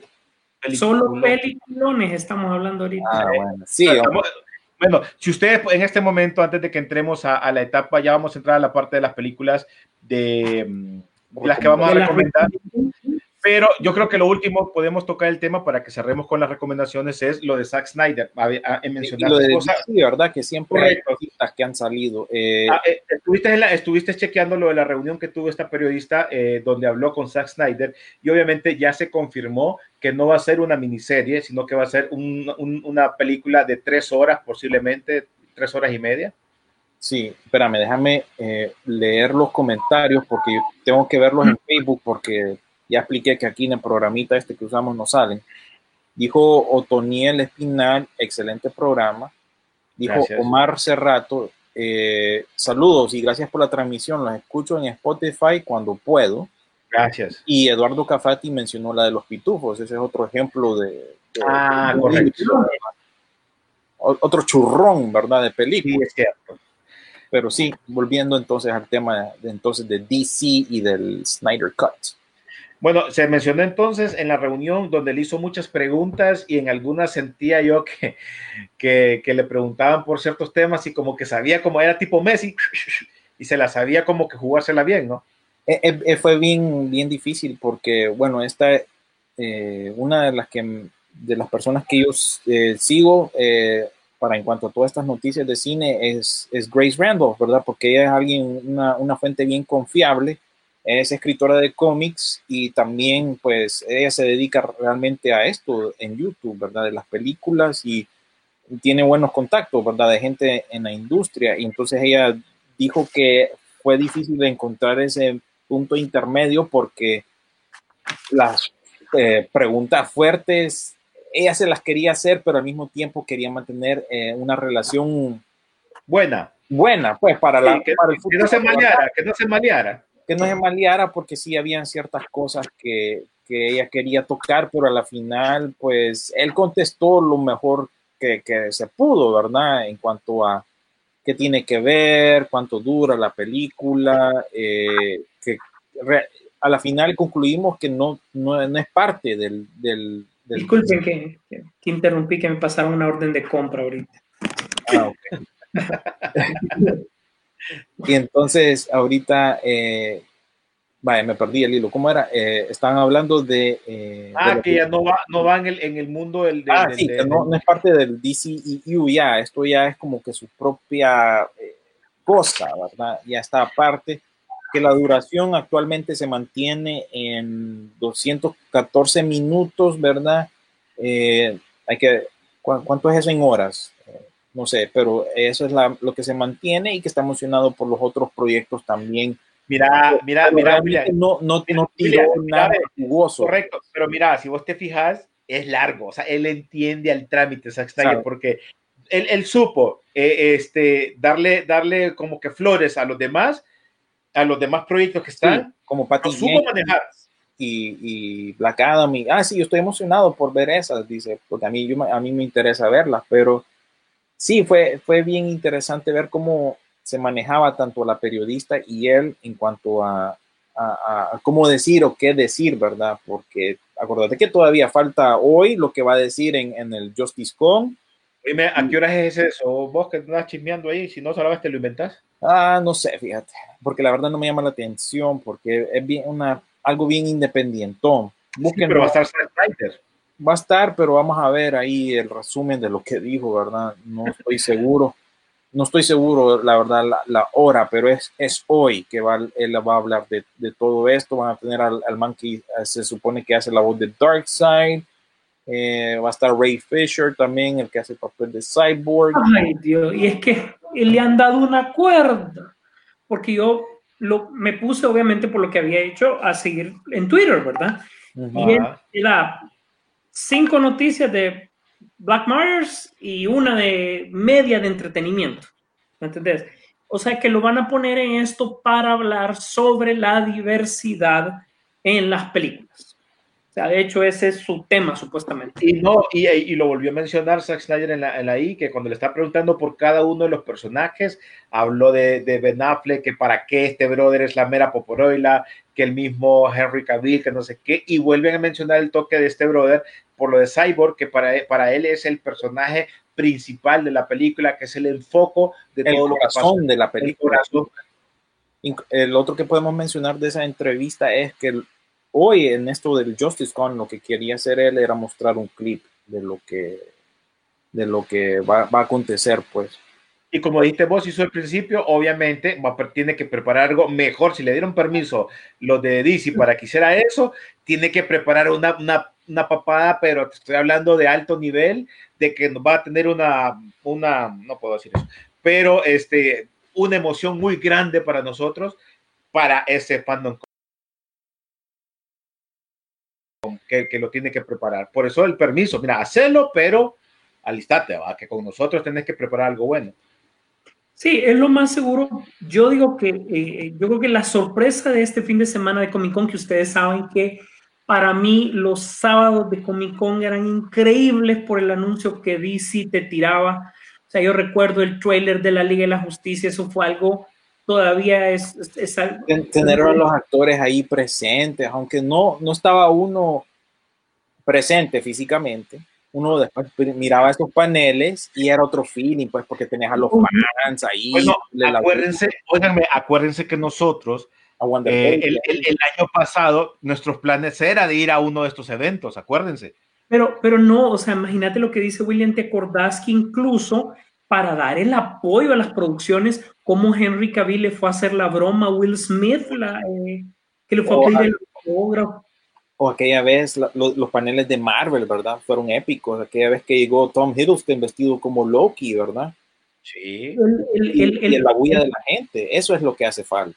el panel de Fox que puso a los cuatro fantásticos, aunque bueno, ¿verdad? A los puso a, a- a- el mismo Stan Lee subió con ellos, no había hecho eso. Ni Aquella, siquiera- aquella vez que salieron todos los del mundo de Fox, ¿verdad? Con Stan Lee y hasta Ahí el pues ahí, este, Chan- Chan- Channing Tatum, ¿verdad? Cuando él, él iba a hacer el papel de Gambito. Estaba en Ajá. esa foto, ¿verdad? Y hay un hype más, más a- grande, aunque no estés presente, estás viendo la reacción de, de gente como uno que le, le gusta este feeling, ¿no? Correcto. Entonces, ese hype se ha perdido, pues. Ahora, Pero el ¿qué hype- ves? el hype lo va a llevar Zack Snyder. O sea, es pero cantadito. Cantadito que se lo va a... Este sábado él va a probar todo lo que estuvo trabajando durante estos dos años, dos años y medio de estar chingue que chingue, que hay un Snyder Cut, que hay un Snyder Cut, que hay aquí. Y eso le dio permiso a David Ayer de estar poniendo hojitas también en internet que, ah, esto es lo que hice, esto es lo que hice. Otro que va a ir poco a poco detrás, siguiendo esos pasos. Entonces, yo creo que igual no, o sea, lo que te, lo que te quiero decir es la ironía del día, de que alguien que no es de Comic Con se va a llevar el fin de semana de Comic Con. Exacto. Correcto. Y otro coso que salió en esa entrevista que a mí me llamó la atención fue que él se encuentra también terminando la secuela espiritual del Amanecer de los Muertos. Se llama Army of the Dead y esta va para Netflix y eh, lo- lo- una de las estrellas es Dave Batista y va a salir Ana de la Reguera también en esta, en esta producción. O sea que él se encuentra terminando esa y al mismo tiempo trabajando en, en la Liga de la Justicia. Y otra cosa que hay que mencionar, que miraron una foto que salió de Wonder Baby, ¿verdad? Que sale con la, que dijo, que dijo que hay que usar máscara, ¿verdad? Entonces, la foto que subió, eh, que puso ella de ella misma usando máscara, es, se supone que cuando ella estuvo haciendo la película de la Liga de la Justicia, ¿verdad? Muchos fans estuvieron especulando sobre eso, ¿verdad? Que si ella en Wonder Woman 84 iba a tener también una escena eh, Nightmare, ¿verdad? Como la tuvo Batman en, en- en Batman contra Superman. Entonces los fans estaban especulando con respecto a esa foto, ¿verdad? Ella nada más estaba trayendo a conciencia que todo el mundo use máscara, pero ya que la foto que compartió se miraba como que estaba en producción de, de la Liga de la Justicia, la gente, o Wonder Woman 84, la gente se puso a especular. Puchica, ¿te acordás que hace un par de semanas apareció los Animanía, Animanía que era, ¿verdad? ¿Te acordás? En la serie que la criticaron bastante. Eh, la criticaron bastante en el canal porque los hipotes de ahora como que lo Pero miraban como como eso fue en México, ¿verdad? eso fue en México, pero ahora eh, están los, los eh, Tiny Toon, volverán también, así como lo hizo en su momento esta serie, a la televisión abierta en México, a partir de esta semana eh, por la señal de TV Azteca, o Azteca 7 creo que va a ser. Eh, vamos a ver cómo el humor, porque para mí eran geniales, pues eh, yo, yo por ejemplo me recuerdo de, de esta, la que andaba agarrando los animalitos, vos siempre me acuerdo de Luna, porque El, no, el-. Ajá, el, Elmira, Elvira, que me- siempre me llama la atención porque mi hija agarra lo- a los animales y los gatos no quieren estar con ella, ni los perros, bo, porque lo- solo me recuerda a ella. Porque es cierto, Elvira le digo yo, porque los gatos ni los perros quieren estar con ella. o Entonces, era, era buena serie esa, fíjate. Una, pero vamos a, acá- mira lo que acabas de decir, era buena serie, pero vamos a ver para la nueva generación qué les no, no parece. les Si- gusta, a mí uno de mis episodios favoritos es cuando el eh, Plucky Duck, o el- la versión chiquita de, de Ajá. Pato Lucas, hay un episodio que él sueña que él es bat, eh, bati, Batipato, ¿verdad?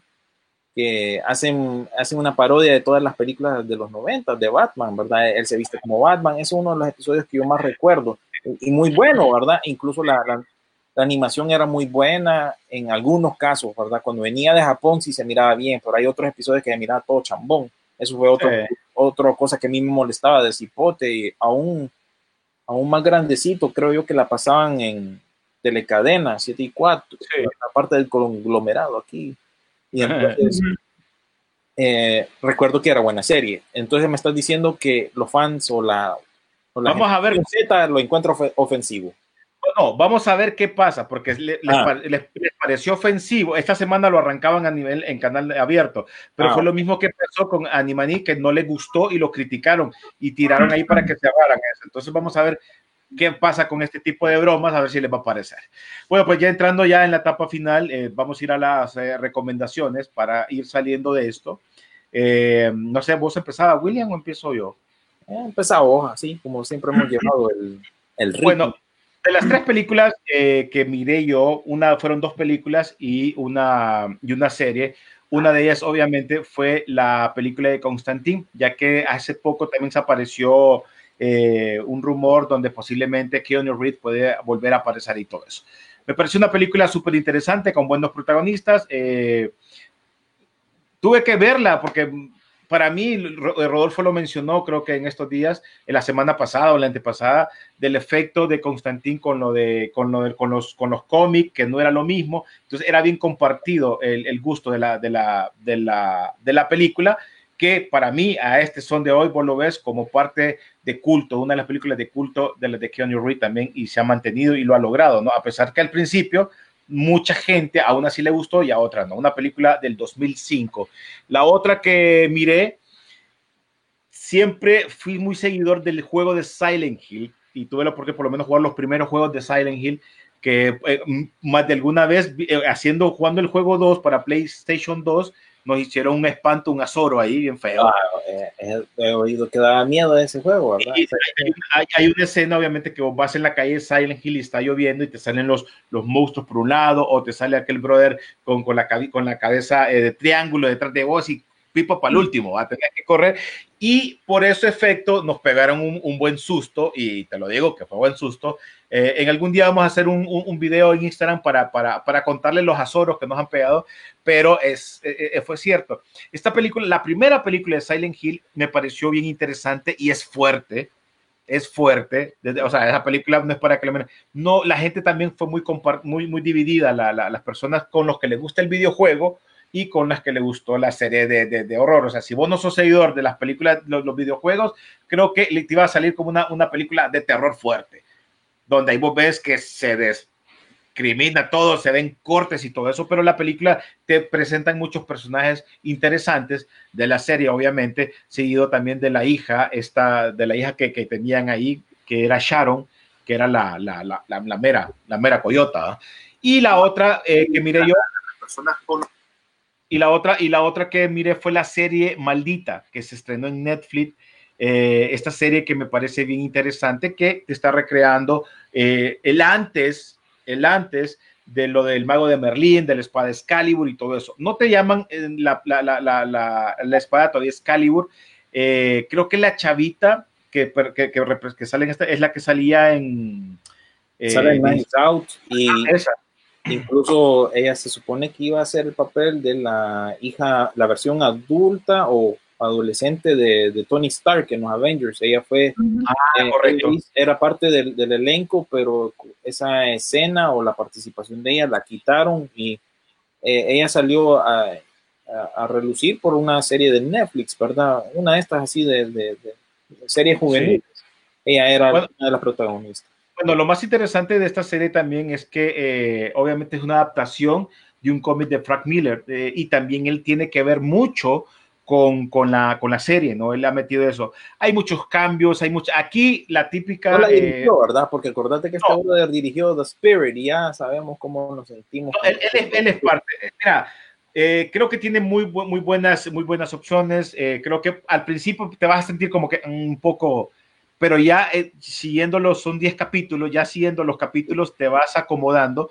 Obviamente no esperes algo como The Witcher, no esperes algo como El Señor de los Anillos, pero te va presentando una idea bien interesante de los, eh, obviamente, es, eh, sacerdotes rojos, que son los que andan eh, detrás de este personaje. Aquí te cuentan más o menos un inicio de quién puede ser la, la, la, ¿cómo se llama? La bruja del lago, ¿te acordás? Que es la que entrega la espada de Excalibur, donde pueden ir apareciendo los, cada uno de los personajes eh, que, que, que se van mezclando ahí, que quién puede ser Arturo, quién puede ser eh, fulanito, menganito. Entonces, tienes que ir muy pendientes. Por ratitos hay, hay escenas como que medias, medias raras, medias como que, como que ¿por qué pasa esto si esto lo hicieron acá y, y confusas? Pero realmente se cambian y después dice, ¡hey, qué buena escena esta! Entonces te volvés a quedar en la serie. Entonces creo que eh, es una serie que se las puedo recomendar, sí, para que la puedan ver un fin de semana tranquilo. Yo me la eché en un día, ¿va? me senté, brother, me, una de las buenas, de las que dan alegría, y me eché toda la, la, la serie. Así que son las, esas series las recomiendo y el repaso que hice con las películas de Constantine y la de primera película de Silent Hill. La segunda película de Silent Hill pues, fue dirigida por el mismo director de uno de los trailers que presentamos hoy, Rogue, de Meg con Megan Fox. Él dirigió esa película de Rogue. En la, Eh, en la segunda, de la segunda. La segunda, el, el man que hizo la segunda, sí, correcto. Y, y, bueno, ahí queda la recomendación de Curse, por maldito, eh, de se parece muy, muy similar a esta del- de, la, de la monja guerrera, ¿no? También estrenó hace poco esa serie en Netflix. Es que hay, hay, hay- hay otras series bien interesantes y voy a ver la que hay una que salió en Amazon Prime que, que tiene que ver con esto de los gnomos, de la magia y todo eso. Hay una muy interesante en Hay, hay Amazon. algunas de estas que viste en, en- en Netflix o en otro servicio de streaming, porque la gente pues preguntó la, la semana pasada que, que Esta fue en Ah. Netflix. En el caso de, de- en el caso de, de, de- la serie está en Netflix, la de Maldita. Ujú. Eh, eh, la- de Constantine, bueno, la, la miré casualmente en, en cable, pero creo que está en una de estas dos, o en Amazon o en Netflix está. Creo Ok. que es- y Silent Hill, pues la miré, eh, tengo la película y la, y la miré. Ok. Eh, voy a leer un par de comentarios, ¿verdad? Eh, una que Eduardo Cafati dijo, una que les puedo recomendar es You Should Have Left, con Amanda Siegfried. Tiene misterio, drama, un poco de terror. Esa pusimos el trailer en algún momento, incluso Universal nos eh, bloqueó esa transmisión porque compartimos ese trailer. Y es Sí, con es- Kevin, es- Kevin Tofino también.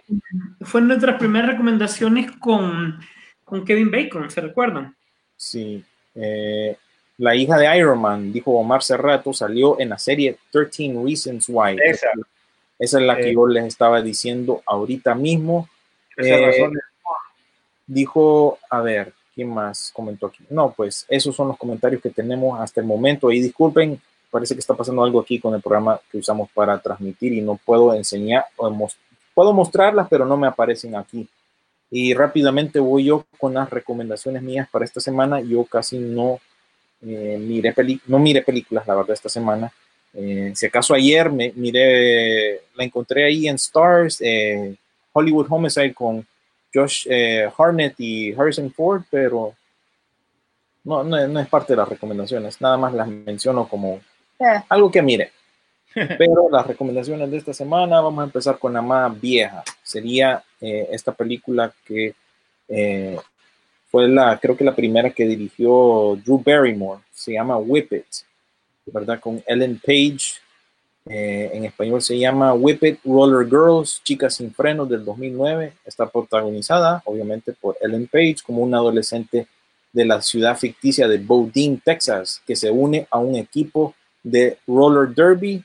Y lo otro que podemos resaltar de aquí es que sale Juliette Lewis, Marcia Gay Harden, Kristen Wiig, Drew Barrymore, Jimmy Fallon, en fin, es dramática, cómica, de, de juventud, de chavitos, de chavos. Eh, miren, la verdad, a mí me gusta, por eso la tengo en la colección. La siguiente recomendación, pues, sería ya del 2012, es esta de Joseph Gordon-Levitt, ¿verdad? Eh, Premium Rush con Michael Shannon, como siempre, de villano, ¿verdad? El general Sod. Aquí aparece en esta película eh, del 2012 de, que se llama en español Entrega Inmediata en la ciudad de Manhattan. Wiley, un mensajero ciclista, debe hacer una entrega urgente. Los problemas llegarán cuando un policía corrupto se interponga en su camino y lo lleve a romper los límites de la velocidad. Así que ahí tienen a Premium Rush, se llama en inglés. Y por último, no sé qué tan, tanto se sientan con esta película, pero a mí sí me gustó, fíjate, y la carrera de Guy Ritchie tiene sus altos y sus bajos, de Aladino a aquella que hizo con precisamente del Rey Arturo, que no sirve, eh, pues sacó esta, The Man, ¿verdad? O el agente de Cipoll con eh, Henry Cavill, que ya estamos cansados de hablar de él, y con Army Hammer, ¿verdad? Que siempre le han dicho que sería bueno para la linterna verde, pero a mí me gustó. Y también pues tenés a Alicia Vikander, que me parece muy buena actriz y muy bonita también. Así que tienen El agente de Cipoll, que es, por supuesto, basada en una película, es una película basada en una serie vieja británica, creo yo que era. Y pues es una película británica de acción y comedia del 2015 dirigida por Guy Ritchie, coescrita por Lionel Wigram y basada en la serie de televisión con el mismo nombre que ha. Le sonará mucho el personaje eh, ruso, el nombre, porque se llama Ilya Kuriaki. Ah, ok. De ahí a, mí, a- a mí me gusta, tiene, es bien estilizada y sale también Elizabeth Debicki, ¿verdad? Que salió en Guardianes de la Galaxia también, volumen 2. Hugh Grant incluso también. No sé, me, me gustó por el estilo, no será la gran cosa quizás para algunos y muchos de ustedes, pero creo que eh, a pesar de, de los altos y bajos de Guy Ritchie y de estos actores, me parece buena. eh, Esa viene, de una, esa viene de una serie de los 60, eh, Rodolfo, Sí. 60. Sí. Sí, ese es de la serie de los 70, ¿verdad? Y ahora ya, ya la conocemos con esa película de Guy Ritchie, pero él le saca provecho a utilizar a Arnie Hammer y también a Henry Cavill. Le saca bastante provecho. La química entre ellos es bastante interesante. ¿A vos Y te gustó esa? Complementa. ¿Mm? ¿A vos te gustó? A mí me gustó. A mí me gustó Ok. la película. Sí, a mí también, quedó, esa- a mí también me tres, ¿verdad? Hoy, hoy fui directo al grano, ni me fui ni dark, ni me fui con baby, sino con sol- recomendaciones sólidas, pienso yo. Va, pues, y su, a ver, a ver, ¿cuál es tu estilo? La vez pasada te fuiste, no, no babies, Cero baby, dijo. Ah, pero ahora- babies. Ahora vámonos a lo que yo puedo llamar di- directores. Nos vamos a ir a directores. O sea, directores que entienden cine de verdad. Pero primero voy a empezar con la película que no tienen que ver. Porque me la receté y realmente no hay cómo recuperar. Esta película se llama Moontrap eh, Target Earth. Ni pierdan el tiempo en verla. Yo trato de buscar esas de ciencia ficción que puedan poner algo. En la imagen al fondo sale, de, de- de la portada salen dos Transformers y al final salen dos pichinguitos de los Power Rangers con suerte, ¿verdad? Al final de la película, toda la película es puro ¿Cuál, bla cuál bla. es esa? Se llama Moontrap. Moondrop. Moontrap Target Earth. O sea, ni pierdo el tiempo diciéndoles la trama si realmente no la vayan a ver. Es la recomendación de no verla bajo ninguna circunstancia. Ajá. Dije, bueno, voy a irme entonces a, a ver algo un poco más, eh, un poco diferente. Y dije, bueno, no, yo me había visto Londres bajo fuego, el Olimpo bajo fuego, pero la, la tercera película que cierra esta monumental trilogía, ¿verdad? De un agente del servicio secreto que protege al presidente, en este caso a Morgan Freeman, y era agente bajo fuego, que es ya un ataque no contra el presidente, sino que contra él. Es una película dominguera de acción, no es mala, sin embargo, no pintaba para, para, para una taquilla tan alta, ¿verdad? Tiene efectos especiales decentes, no es lo mejor. Eh, Gerard Butler y Morgan Freeman tienen buena química, es predecible a dónde va la película, ya se sabe que el villano empieza siendo amigo, eso es súper predecible, pero como te dije, es una película dominguera tranquila, ¿verdad?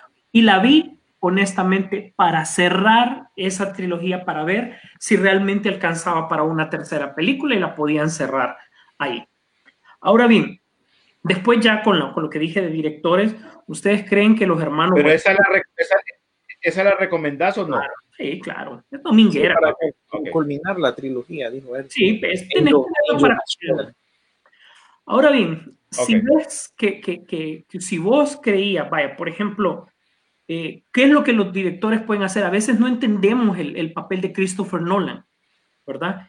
Christopher Nolan empieza la película sin inicio, o sea, él te va directo a lo que te quiere contar.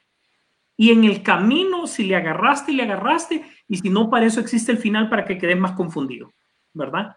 Y Dunkerque no se aleja para nada. Dunkerque te cuenta la historia de los soldados que en la Segunda Guerra Mundial están abandonando Francia porque ya Hitler se viene encima. No estamos hablando del día D, que es el regreso y la retoma, sino que son los soldados ingleses y franceses que tratan de, mire, salir de ahí. y te cuenta tres historias interrelacionadas, ¿verdad? Que te tratan de decir lo que la gente tuvo que pasar y cómo se daban las muertes en este momento. Quiso utilizar a Kenneth Graham, como ya sabemos, es un actor, director shakespeariano, pero realmente él solo te da como la parte de reflexión de la película. Había un actor que, que, que, que ustedes lo reconocerán, obviamente lo reconocemos, que si vos lo ves de frente y lo encontrás en la calle, no lo reconoces. Pero si se pone una máscara, vos decís inmediatamente, así, ah, ya sé quién es, ¿verdad? Porque ya lo hemos visto en, uh, en Mad Max, lo hemos visto en Batman, lo hemos visto en Dunkerque y eh, Tom Harley sin máscara no se reconoce, honestamente. Y ahí también él, toda la película pasa con una, con una, con una máscara. Ahorita también en la vida real la de pasar con máscara. Y ahorita pues obviamente tiene que pasar por máscara. Qué bruto, es cierto. Entonces, eh, es una muy buena película, súper recomendada. La película en sí, su inicio es bastante lento y confuso, porque vos pensás, y, y todo lo que me perdí de antes, no, pero es que también él trata de jugar con el tiempo en la película y te explico un poquito de que hay escenas que vos pensás que son subsecuentes, pero pasaron en diferentes momentos así, y le entendés así, ¿verdad? Ya sabemos, Christopher Nolan, pero nuevamente con magia y con un buen guion, te hace una buena película que te da un muy buen sabor de boca. Ahora bien, me voy, eh, Gael García. Ya lo hemos visto, eh, como novio de um, Natalie Portman. No sé qué tenga que ver esto con, con, lo que le voy a decir, ¿verdad? Pero es parte del universo de Star Wars, entre comillas. Ya lo hemos visto en papeles de Latinoamérica, lo hemos visto en papeles de, um, en, en Estados Unidos, pero también él se va por la parte de director y él te hace una película que se llama Chicuerotes. Es de esas películas raras mexicanas, unos dramas bien fuertes que realmente se Es rara. Es rara, pero es recomendable porque él trata, o sea, en Netflix. Pero, o sea, ponete, ¿por qué buena? Tal vez el guion no es potente, tal vez las actuaciones, hay un man que se parece a Bruno Mars y el otro a Anthony Cates de los Chili Peppers, ¿va? Pero nada más. pero es que con ideas, con cámara y sin presupuesto, podés hacer cosas muy buenas. Ahí sale la actuación de un... ¿Vos sabías que esta Vos sabías que en esa película hay una crítica que le hacen porque la zona donde e, él graba esa película es, una, es un lugar de pisto y lo hacen ver como que ese lugar es de pobre. Eh, y, ¿sí? Lo critican mucho en eh, por ese, ese tipo de cosas. Pues fíjate que... Y a la gente no le gustó. No, me imagino. Y, y, es bastante interesante cómo te lo pone, cómo te lo, te lo dicta, porque, eh, mira, lo más complicado en una película es trabajar con niños pequeños abajo de los seis años. Si no tenés un niño talentoso, es súper difícil. Entonces, el niño solo toma tu actuación durante apenas escasos 30 segundos. Entonces, él juega con la cámara para mantener que el niño, vos sintas una secuencia seguida en las líneas que puede tener un niño chiquitín que ocupan, ¿verdad? Entonces, a mí me pareció ingenioso porque siempre, y esta es una lección bastante interesante de cine, cada vez que ustedes vean un niño actuar, no es el niño que actúa, es el director que tiene que convencer al niño que es lo que tiene que hacer. Roberto el Benini, movimiento de la cámara. Sí, Roberto Benini en La vida es bella, o sea, era el reto que tenía como un a ese niño tratar de convencerlo de que todo era un juego y que la actuación era un juego, ¿se acuerdan, verdad? Por eso es que cuando Roberto Benini recibe el Oscar como mejor director, él hace un tributo y reacciona en el teatro Coda como un niño, se para en los asientos y empieza a saltar. Eso no es simplemente su felicidad, es decir, la actuación del niño, porque ese fue su reto más grande. Así que cuando vuelvan a ver La vida es bella, concéntrense en la parte del niño, que es Roberto Benini tratando de convencer a un niño que le ayude con la interpretación. Por eso, él es el director y es el coprotagonista de esta película para poder llevar al niño hacia donde lo vemos. Entonces, al ver esta película que es bien rara de Gael García, me hizo recordar ese montón de cosas. Y finalmente termino con una película de culto. Si ustedes creían que las hermanas Wachowski eran las primeras en haber hecho cine cuando eran los hermanos, o que los hermanos rusos son lo último, es que no han visto las películas de los hermanos Cohen.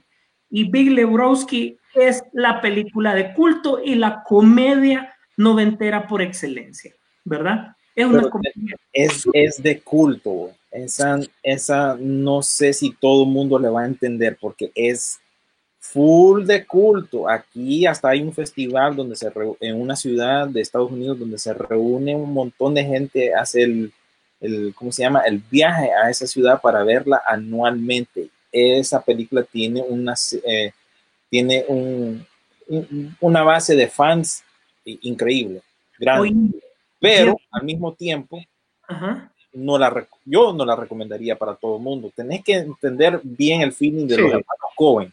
Si no, no le vas a entender la verdad. Pero es buena. A mí, Oíme, es, es comedia inteligente. John Bridges, John Gottman, Steve Buscemi, Julian Moore, John Taturno, Tara Reid, Philip Simon Hoffman, Sam Elliott es el narrador de la película. con ese vozarrón, Los gatos. machón que se carga también, va. Oíme, y es que agarra precisamente a, a Jeff Bridges cuando, antes de que, en el momento antes de que se haga viejo para hacer esta película. En el momentito antes donde todavía puede interpretar a un vago, es que no es vago, es holgazán, es como nosotros le decimos aquí, huevón. Todo le pasa por huevón. Y, y Ragan, así como que nah, no le tomaba importancia las cosas. The Dude, pues, por eso El creo dude. que, que fue un, un éxito esta película, porque yo creo que muchos de las personas que la añoran esta película la miraron en esa etapa que estaban en, en la universidad, ¿me entendés? Y pues había gente que fumaba weed y todo eso.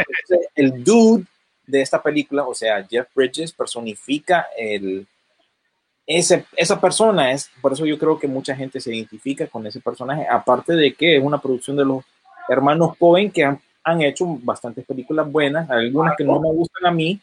A mí mi favorita es la de Fargo, te voy a decir. Claro. Pero eso es Ahí como digo, Bueno. es, es una película que es cierto que no todo el mundo lo entender, pero dale una oportunidad y metas en el rollo también que son los noventas. Y que es de Claro, culto, sobre claro. todo. Es lo importante. Pero bueno, ahora sí, señores, ya nos, eh, nos vamos a seguir retirando. Le, nada más les eh, agradecemos a cada uno de ustedes. Esperamos que estén pendientes el próximo viernes, donde estaremos haciendo la repetición del, eh, del programa en la 92.1, 96.5 en, en, en la radio Rock and Pop. También en Spotify eh, nos pueden escuchar, nos pueden chequear para que se van en su carro por medio del podcast. Eh, gracias a, también a, a Carlitos Lanza, que pasa muy pendientes y toda la información también al equipo que nos eh, apoya también en la, en la página de Peliculeando, eh, William y, bueno, los demás que siempre están pendientes y, y, y, y chequeando todos. ¿Algo más, William? Ya, dámele una compartida. Esa, esa me gustó, ¿verdad? Dame una, lo que dijiste vos la semana pasada, ¿verdad? Que se la prestaste a tu tía, ¿no? Esa frase. Sí. Sí. Dámele una gusteada, dame, dámele una compartida y contale a tus amigos. Aquí abajo está todo lo que tienen que saber con respecto a Peliculeando y dónde lo pueden escuchar y ver. Nada más voy a leer un par de comentarios antes de despedirme. Eh, Omar Cerrato dijo, hey, han estado viendo películas bien malas, qué bueno que toman riesgos, pero coach. No sé si te referías a las que no recomendamos o la, a las que terminamos recomendando, pero bueno, ahí cada quien pues decide si le gusta o no. Eh, y también él dijo, eh, nunca me gustó esa película de The Big Lebowski, por lo mismo les menciono, porque será tan de culto, quizás no la entendí, pero es rara. Sí, es que es rara, no, eso no te lo puedo ocultar, ¿verdad? Pero eh, es parte de cómo se llama, del llamativo de la película, quizás eh, hasta un punto. Y, y que se hizo René. Mm, Yo creo que se le pudo haber cortado algo así. Pero bueno, eh, pero sí, eh, mírenla con esa cautela de que es una película de culto y quizás no todo el mundo la entienda. Yo, yo sé, yo sé que no, no es para todo el mundo, ¿verdad? Pero sí tiene bastante eh, gente que la sigue. Hay, una, hay, hay películas que, que dan ese clic contigo y hay otras que no. Entonces, no, no tiene que, no es para todo el mundo. Y también preguntó que por qué no me gustó la de, la de, ¿cómo se llama? La del Rey Arturo. Para mí fue malísima esa de Guy Ritchie, ¿verdad? De, del Rey Arturo. Y pues no sé, no me gustó. Incluso estoy leyendo que aquí al estudio esa película le perdió 153.2 millones, tomando en cuenta todos los gastos de mercadeo. En fin, para mí la película siempre fue mala. Eh, no me acuerdo específicamente por qué, pero fue en esa época que también salió aquella de Matt Damon, de, un, de la muralla china. Creo que cae en esa categoría de película que tomaron un elemento fantasioso y lo hicieron más raro todavía, o aquella otra, precisamente creo yo, con Jeff Bridges, The Seventh Son, de esas películas que no, no dan clic, no pegan, pues es más los efectos especiales que otra cosa y no tienen algo que te termine encajando, ¿verdad? O por más que le des por presupuesto, actor y todo, pero definitivamente no cuajan.